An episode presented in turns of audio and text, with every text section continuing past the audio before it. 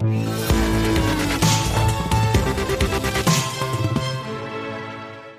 Allez, on fait le point sur euh, nos fleurons, les géants du CAC 40. On voulait savoir en matière de dividendes ce qu'ils font. Maintenant qu'on a une vision, euh, on a the big picture comme on dit. Quels sont ceux qui maintiennent, qui suppriment ou qui réduisent leurs dividendes On fait le point avec Philippe Béchat. Bonjour Philippe. Bonjour. Rédacteur en chef de la Bourse au quotidien. Donc voilà, quelle est la stratégie donc de versement de dividendes de nos fleurons, de multinationales? Euh, Les échos nous disent voilà, il y a un pourcentage, 35 des boîtes du CAC ont annulé leurs dividendes, 40% l'ont réduit, on se posera la question de combien, et 17% les ont maintenus. Donc comme ça fait comme aux trois quarts, il y en aura pas ou moins. Aux trois quarts. Plus ceux dont on ne sait pas, puisque quand on fait l'addition des 75% plus les 17, on arrive à 92, il, manque 8. Hein. Voilà, donc euh, qui n'ont pas encore vraiment donné de réponse, et dans ces 8%, il y a Pernod Ricard. qui sont en exercice décalé, ou euh, voilà, a Bon, a priori, je vois pas eux pourquoi ils réduiraient fortement les dividendes. Ils sont pas non, mais mon, point là-dessus, c'est de dire, euh, Philippe, on a eu Bruno Le Maire clairement qui l'a claironné sur tous les plateaux et euh, dans toutes les langues en disant qu'il fallait plus de modération en matière de dividendes. On a le sentiment qu'il a été entendu, les fleurons, nos fleurons du CAC 40 ont joué le jeu. Alors, pour les valeurs bancaires, elles, elles n'ont pas forcément euh, obéi aux injonctions du gouvernement, plutôt celles de, de la BCE. Ouais. On leur a demandé de dire, de dire voilà, reporter, annuler pour l'instant, en gros. Ouais. Euh, pour euh, les entreprises dont l'État est actionnaire, ben, elles ont toutes euh, obtempéré. On pense à quoi Renault Alors bah, Renault, il n'y avait plus de dividendes de toute façon. Oui, on a vu la situation. voilà. Donc il y avait euh, non, il y avait euh, il y avait Engie. Euh, bon, c'est l'État là a fait une croix sur 450 millions d'euros de, de, dividendes. Ah ADP 370 millions. La Française des Jeux euh, dividendes réduits de 30% donc c'est encore 340 millions de moins. Euh, Orange, pour les caisses de l'État. Alors Orange, euh, Orange et Française des Jeux, donc eux ont obtempéré, mais avec une cote mal taillée, donc des, des dividendes réduits de 30 Voilà. Grosso modo, l'État, il se prive de 1 milliard 300 millions de, de, de dividendes cette année. Il hein. faut être cohérent en même temps. Si l'État demande à faire un effort, quand l'État est actionnaire, il aura moins. Ça, ça, ça tombe sous le sens. Hein. Donc là, on parle des groupes qui n'avaient pas le choix, donc ceux qui sont contrôlés par l'État, qui ont souscrit un prêt garanti par l'État, qui ont fait appel au mmh. mécanisme euh, d'assurance de, de, chômage partiel. donc, voilà. Donc ceux-là, ils n'avaient pas le choix en même temps. Et d'ailleurs, on, donne leur nom au passage aussi, parce qu'il y, en a 14 qui ont préféré ces dividendes. Il y a les bancaires, ça on l'a dit, évidemment, BNP, Crédit Agricole, Société Générale. Après, il y a tous les autres aussi. Je vous laisse faire la liste, mais c'est intéressant. Parce oui, bah, ceux, qui ont supprimé les dividendes. alors bon, on a, on a alors euh, bien sûr tout ce qui a trait au tourisme, alors euh, Accor, euh, l'hôtellerie, donc hélice, blanchissage, etc. Ah.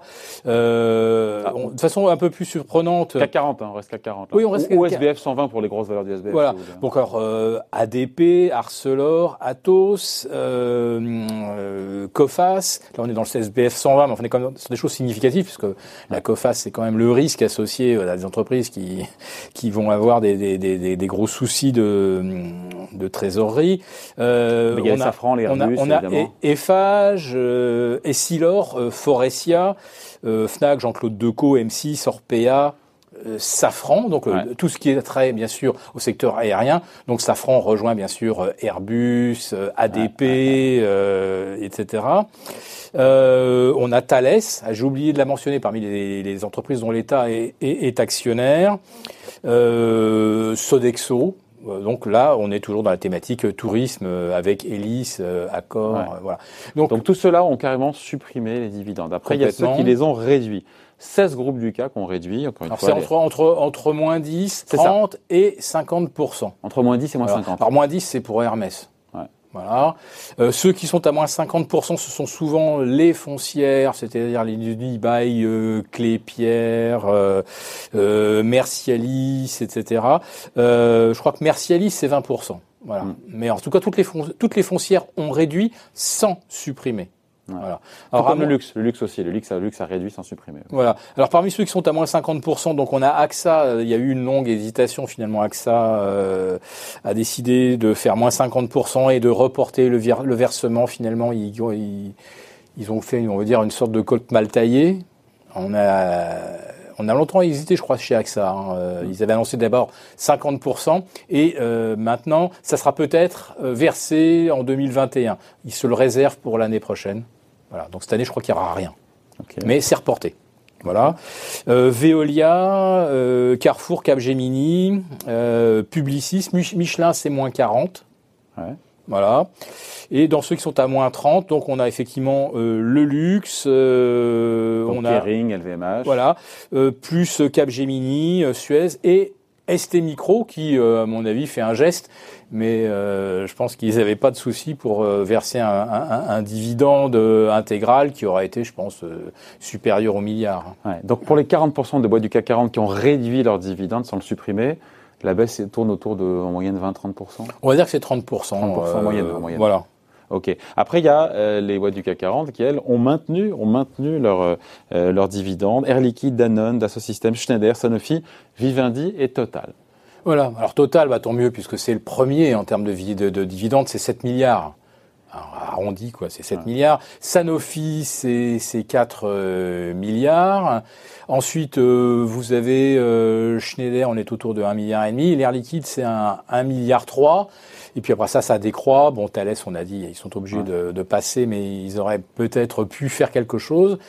Euh, donc les, deux plus gros distribuent euh, intégralement, hein, Sanofi et, Total.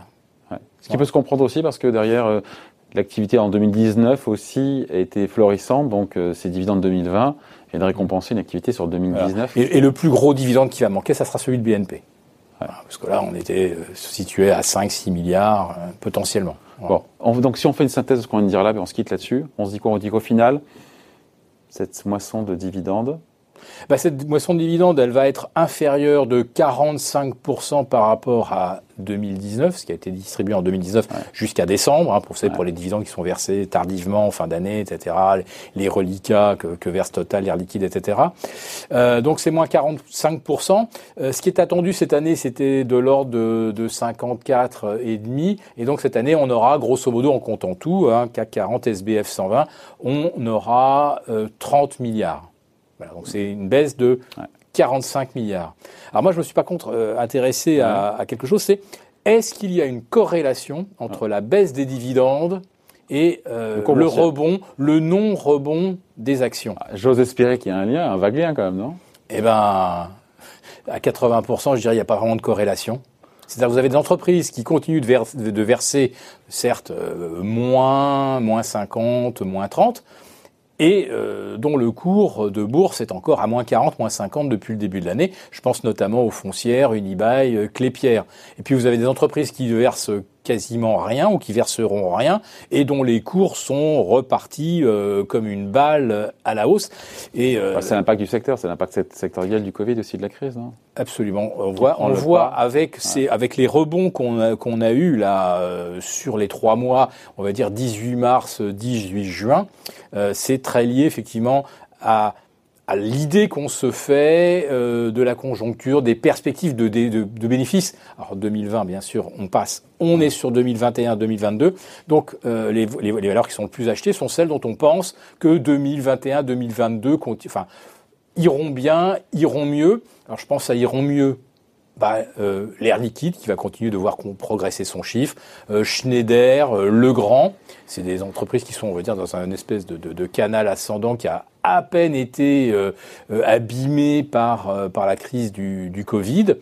le luxe, par contre, quand on écoute par exemple Chanel, ou Kering, et ils vous disent que le retour à la normale, c'est probablement pas avec 2020, avant 2022, avec une grosse interrogation concernant la Chine, qui reste quand même le premier client, la Chine et Hong Kong, parce que Hong Kong, bah voilà, c'est plus ce que c'était, c'est sûr.